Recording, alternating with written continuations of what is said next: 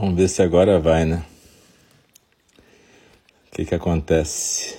Se pelo menos entra ali alguma coisa. E vamos ver. É, a gente já começou e vamos ver.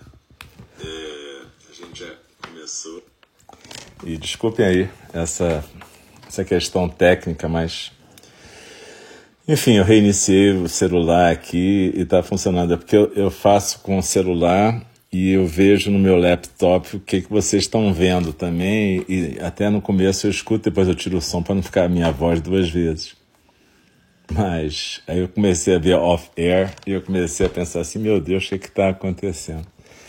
Mas mistérios da internet, da telefonia, o importante é que a gente está junto aqui. Obrigado vocês terem tido a paciência de esperar. E uma boa noite. Hoje é dia 10 de março, quarta-feira. A gente está no primeiro programa da noite, um pouquinho atrasado por causa das questões técnicas. E a gente vai fazer agora uma meditação compartilhada, né? E a gente está, depois no segundo programa da noite, que é a fala do Dharma, a gente vai estar tá vendo o livro da John Halifax Roshi sobre De Pé na Beira do Abismo. Né? A gente está terminando o último capítulo, que é o capítulo sobre compaixão. E esse final, na verdade, vai ser mais umas, talvez, três sessões no final, né? E é bem interessante, porque tem a ver com juntar tudo isso que a gente estudou nesse último ano, mais de um ano, né? Porque tem mais 60 sessões, quer dizer, praticamente um ano tem 48 semanas, se a gente fosse direto, seria praticamente um ano e três meses que a gente está estudando direto. Foi um pouquinho mais porque teve as férias, essa coisa toda. Então, na verdade, é bem interessante esse final. E eu também lembro a vocês que na, de 19 a 21 de março, no PAI, vai ter um treinamento exatamente sobre Grace, que a gente vai estar vendo nesse finalzinho aqui, que é um treinamento de compaixão. É feito com doação, então, em inglês, frequentemente eles têm tradução instantânea para o português e para o espanhol. Mas dá uma olhada lá na página do Paia, acho que é www.paia.org, se eu não me engano, e vocês podem ver esse treinamento do Grace, que tem tudo a ver com o que a gente estudou até agora e seria excelente se vocês pudessem fazer. É feito com doação, então qualquer coisa que você puder doar para lá vai estar ajudando. É, a gente. Eu lembro que a gente deve estar no nosso lugarzinho aí de prática. Eu não vou falar muito sobre isso hoje, para não tomar mais tempo. Mas enfim, lembra de estar na postura, de estar ou na postura de pernas cruzadas ou na cadeira. O importante é você ir para a sua postura tradicional. E eu vou estar lembrando que a gente convida o sino a soar três vezes para começar o período de prática formal e uma vez para interromper esse período de prática formal sentados, quietas em silêncio.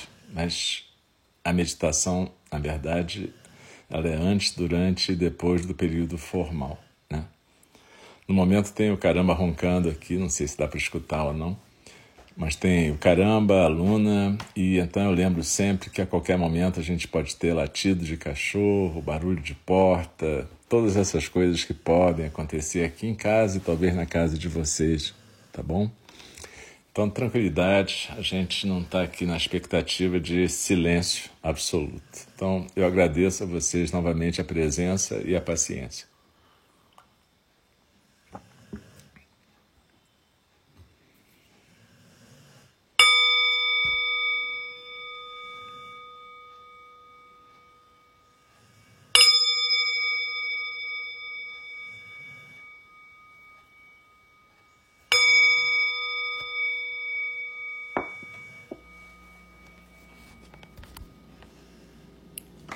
Então,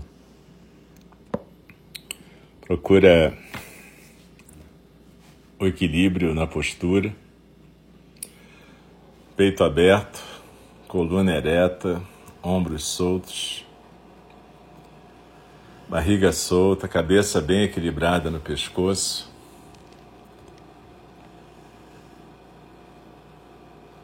Estabilidade na postura e atenção à sensação física da inspiração e da expiração nesse momento.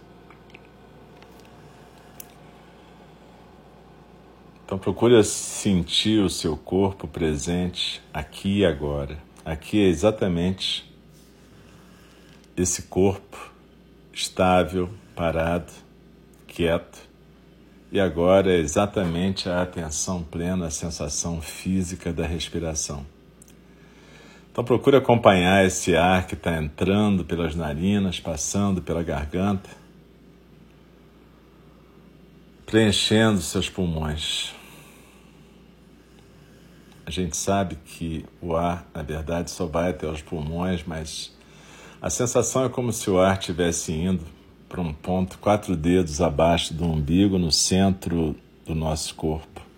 É o nosso centro de gravidade, é o centro da nossa postura e é o centro da nossa prática. Então procura inspirar e é como se o ar fosse para esse ponto lá, quatro dedos abaixo do umbigo, no centro do corpo. Naturalmente, quando a gente inspira, se você prestar um pouquinho mais de atenção, você vai perceber que o ar está passando pelas narinas, pela garganta e está sutilmente, suavemente preenchendo o seu tórax. Enquanto a barriga cresce, o tórax se expande. Depois, quando você expira, você vai acompanhando a sensação física do ar passando pelas narinas, roçando no seu lábio superior e a barriga encolhendo naturalmente.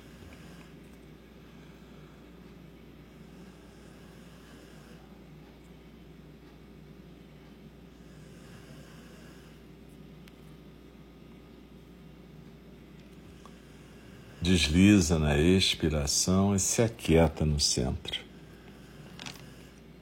Cada vez que a gente expira, é como se tivesse uma pirâmide invertida no nosso tronco, o vértice lá embaixo, naquele ponto, quatro dedos abaixo do umbigo, e a base nos nossos ombros. E aí, cada vez que a gente expira, é como se a gente escorregasse por dentro da pirâmide e fosse se aquietar lá naquele ponto do centro. Como se a gente estivesse sentando numa ilhota no centro do nosso corpo. Então desliza na sensação física da expiração e se aquieta no centro.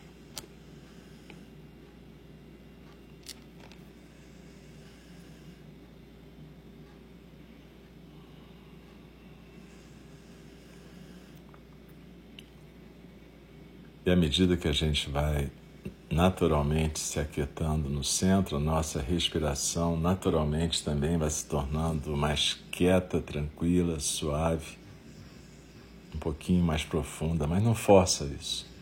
Simplesmente deixe isso acontecer durante a prática. E a gente procura focalizar a sensação física da expiração e esse ponto no centro, como se a gente fosse sentar lá no centro e tivesse uma correnteza em volta da gente todo o tempo. Uma correnteza com todos os sons do mundo. Nossos pensamentos, sentimentos, a minha voz, os barulhos de casa, todos os sons aqui e agora que fazem parte da correnteza dos sons do mundo. Pensamentos, sentimentos, barulhos, lembranças, tudo que está acontecendo.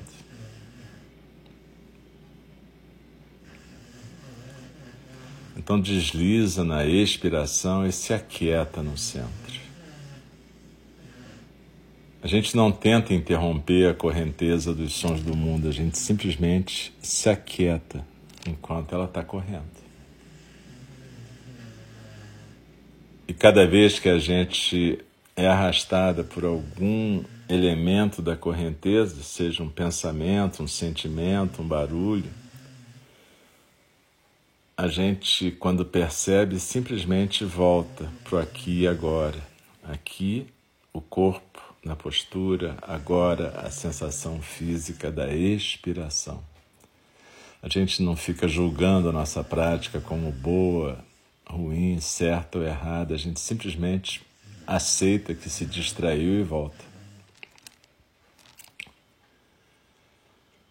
E na medida que a gente vai construindo essa intimidade com o nosso centro de silêncio, quietude, tranquilidade, a cada vez que a gente retorna, a gente vai mais rapidamente reconhecendo esse lugar de silêncio. A gente vai se aquietando e vamos mantendo nossa postura firme como a postura das montanhas, aceitando tudo que vem, tudo que vai. Desliza na expiração e se aquieta no centro. E observa que entre o final de cada expiração e o começo da próxima inspiração, a gente tem um espaço mais quieto ainda, onde nem a musculatura do corpo se mexe. Então, permita-se habitar esse espaço a cada passagem por ele. Não precisa forçar essa pausa mas reconheça essa pausa. Aceite essa pausa. Habite essa pausa. Esse espaço entre o final de cada expiração e o começo da próxima inspiração é como se fosse uma representação física do chão da nossa experiência de vida aqui e agora. Desliza então na expiração, se aquieta no centro e cada vez que habitar esse chão, simplesmente se deixe ser nesse chão da vida, nesse chão da experiência, nesse espaço aberto da nossa experiência singular de vida neste momento, aqui e agora. Espaço aberto e infinito. Porque na verdade, esse espaço nunca desaparece, ele está sempre aí. A cada inspiração e expiração, a gente pode achar que a gente está delimitando coisas, mas na verdade são movimentos do vento da vida, no espaço aberto e infinito da vida. Espaço aberto e infinito onde tudo acontece. Inspiração, expiração, correnteza dos sons do mundo portanto, pensamentos, sentimentos, ideias. E até mesmo eu que estou compartilhando essa prática, cada uma de nós, cada um de nós que está compartilhando e exercendo esse personagem observador. Esse personagem é necessário para que a gente crie a aspiração de praticar, para que a gente se traga para o Zendô físico ou virtual, para que a gente consiga praticar. Mas se a gente ficar apegada ou apegado a esse observador, a gente não vai poder ter, deixar acontecer a experiência do zazen. O observador é importante para várias coisas. O observador é importante para estudar os sutras, para olhar para o mundo, para observar o mundo, observar a si mesmo, investigar, estudar. O observador pode praticar chamata, concentração na respiração, vipassana, meditação da observação da experiência Quer você localize a experiência fora, quer você localize a experiência dentro, ela é sempre experiência consciente. Portanto, na verdade, ela está acontecendo como observador. Ela não está acontecendo no observador. O observador não é uma coisa. O observador é um momento, é um acontecimento. Então ele acontece nesse espaço aberto e ilimitado. Mas por um efeito de mágica, que o Buda chamava no Sutra Lankavatara de como se fosse a mágica dos Gandharvas, dos seres divinos. O observador se acha uma coisa que está pensando, vendo, sentindo, ouvindo. Faz parte dessa mágica, faz parte do efeito do sistema. Mas veja, o observador é só um acontecimento nesse espaço aberto e ilimitado. Então, quando a gente pratica qualquer meditação onde o observador seja muito ativo, seja chamata, vipassana ou qualquer outro tipo de meditação budista ou não budista, a gente vai estar tá aquietando o corpo-mente, a gente vai estar tá aprendendo a ficar quieta, provavelmente, a gente vai estar tá aprendendo a ficar menos reativa, né? a não ter que pular a cada estímulo, a gente vai aprender aquilo que o Buda chamava de concentração e foco. Ou seja, a gente vai ser capaz de ficar quieta, a gente vai ser capaz de focalizar alguma coisa, a gente vai ser capaz de estar provavelmente tão presente quanto um observador pode estar. Só que o Buda não ensinou apenas essa forma de estar presente. Ele dizia que quando a gente praticava o que a gente está praticando agora, deslizando na expiração, ficando na postura, no aqui e agora, em algum momento a gente ia poder deixar esse espaço aberto e infinito, o espaço aberto da experiência, simplesmente ser. E até o observador vai se dissolver na correnteza dos sons do mundo e a gente não vai ficar mais preso ao observador. E aí alguma coisa que ele chamava de jhana, e a gente chama de zazen, vai acontecer. E você vai ser respirado como sempre é, na verdade. A gente não escolhe começar nem acabar. Na verdade, a gente é respirado pela vida desde o começo. A gente é vivido pelo zazen desde o começo, vivido pela natureza búdica, vivido pelo pelo nome que você quiser, não importa. A gente acontece e a gente é vivido por essa natureza cósmica, universal, natureza búdica, seja o que for. Esse espaço aberto, ilimitado, cujo nome a gente não sabe, o nome verdadeiro. A gente chama de nomes, que não quer dizer que a gente conheça.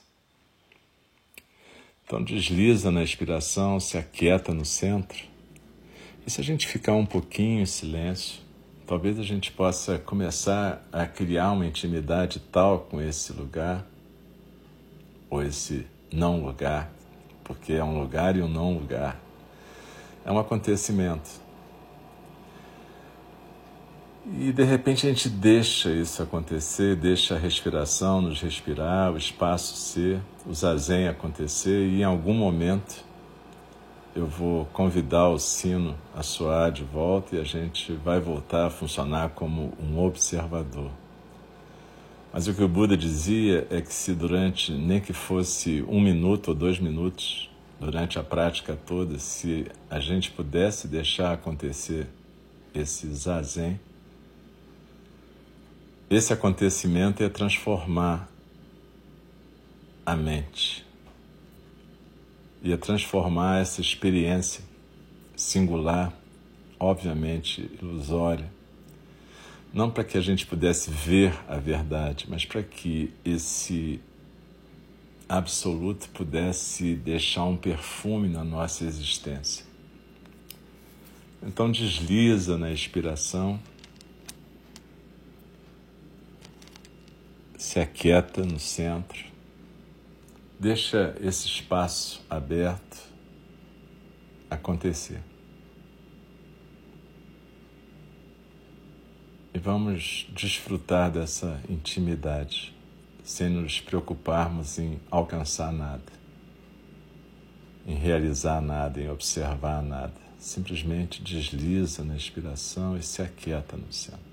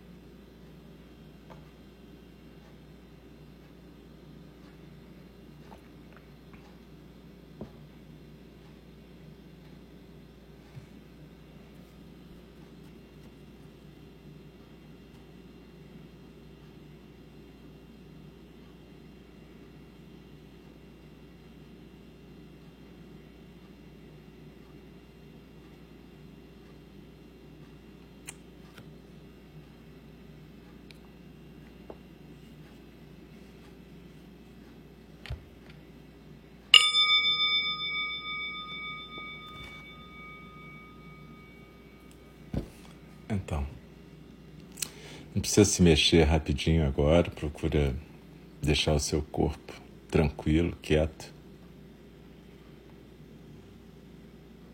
E só se mexa quando tiver realmente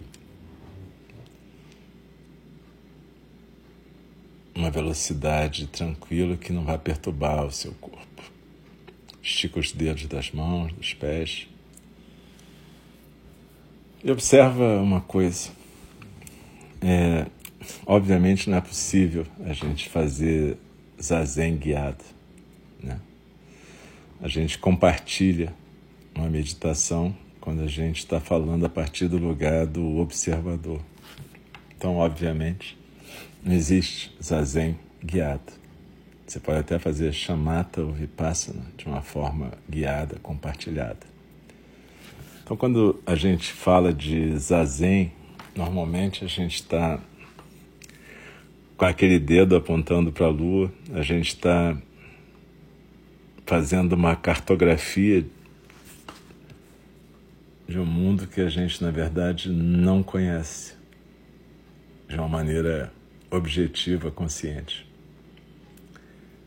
Então, trata-se muito mais de compartilhar uma intenção e uma visão, talvez até uma miragem, como está dito no Lankavatara Sutra.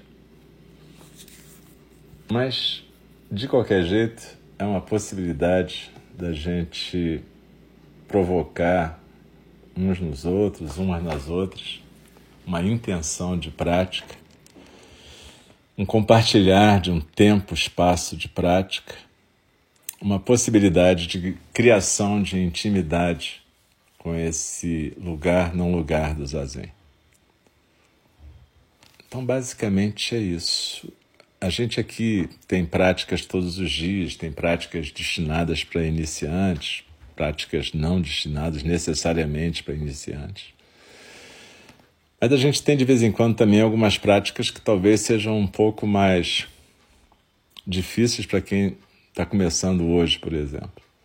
Então não é uma questão de ser mais difícil ou menos difícil. O zazen tem a ver com essa construção de intimidade. E se você quer construir uma relação com o zazen, é como qualquer relação. Requer persistência, cultivo. E deixar acontecer e desistir de que algo aconteça. É só a gente lembrar da história do Buda Shakyamuni. Na verdade, só aconteceu quando ele desistiu. Ele não desistiu da sua aspiração de despertar e libertar todos os seres. O que ele desistiu foi de tentar dizer para ele mesmo que seria essa situação. Então, na verdade, procurem praticar se puderem praticar junto com os professores e professoras de NG em todas as práticas, maravilhoso. Normalmente é de terça a sexta, oito da manhã e oito da noite, sábado às nove da manhã. Mas, além disso, procurem criar hábitos de prática, seus próprios roteiros, suas próprias situações. Beleza? E eu também lembro, para quem é, puder, a gente no sábado vai ter às duas horas aqui do Brasil, a cerimônia da Lua Nova, onde a gente tem um ritual, onde a gente reafirma nossos votos. Isso vai ser comunicado na newsletter, também no Facebook, em lugares no Instagram do Templo, vocês vão acabar achando lá, beleza? Então eu queria agradecer bastante quem está aqui, novamente agradecer a paciência de quem aturou aquela nossa falha técnica no começo e convidar vocês para daqui a três minutos estar de volta para a fala do Dharma. A gente vai estar hoje continuando, talvez na antepenúltima sessão do livro da Roshi, De Pé na Beira do Abismo. Muito obrigado, até daqui a pouco.